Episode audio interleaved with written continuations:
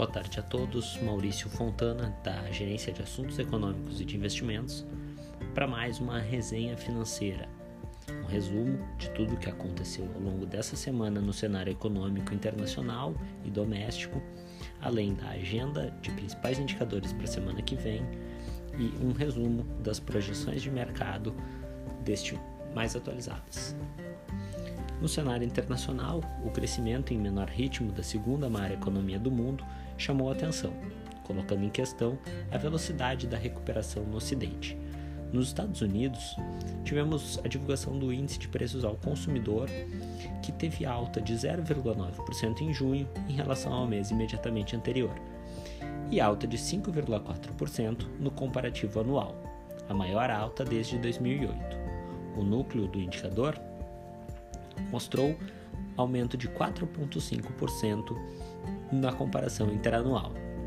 Esse dado renovou os temores de que o Banco Central Americano, o Fed, antecipe a retirada de estímulos. Já o índice de preços ao produtor, na economia americana, teve alta expressiva de 1% em junho perante maio. O núcleo do índice de preços ao produtor também avançou forte, com alta de 1% na comparação mensal. Sobre a atividade na economia americana, a produção industrial registrou alta de 0,4% em junho perante maio, mês em que o indicador havia subido 0,7%. Na comparação com junho de 2020, o aumento é de 9,8%. Já na zona do euro, a produção industrial teve queda de 1% em maio contra abril, segundo dados da Eurostat.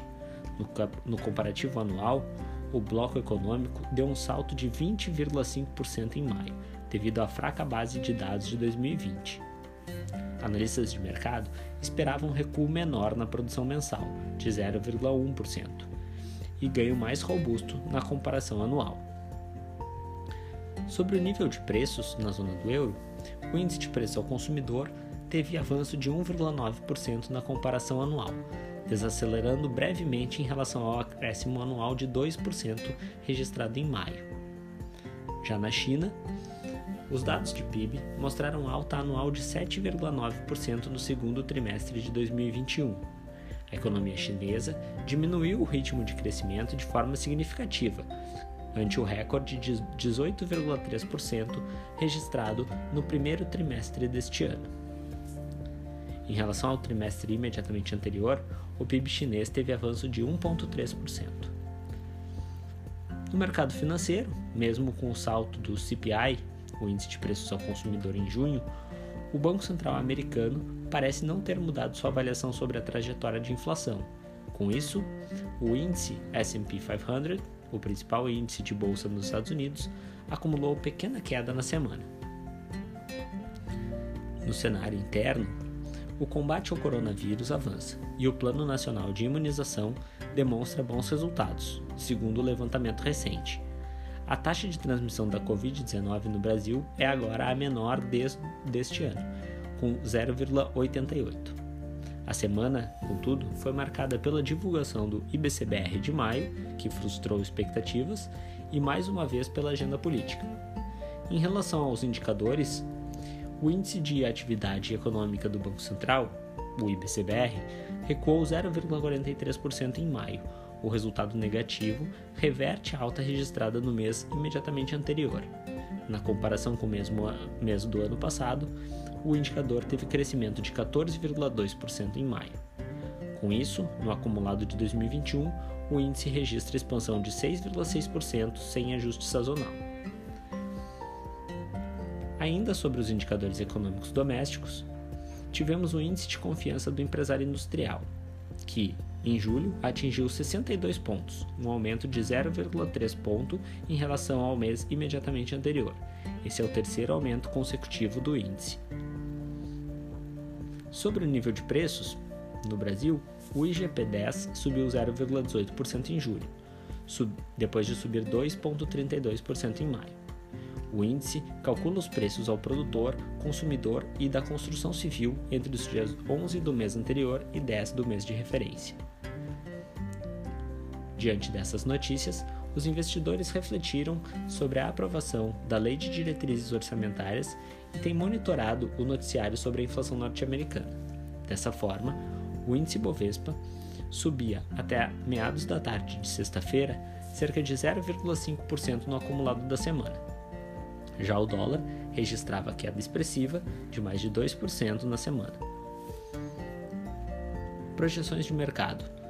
Segundo o boletim Focus mais recente, publicado pelo Banco Central, as projeções de mercado para o IPCA para o final de 2021 avançaram de 5,9% a uma semana para 5,97%.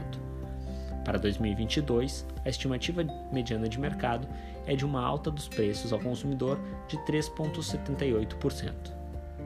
A taxa de câmbio esperada pelo mercado para o final deste ano é de R$ 5,10.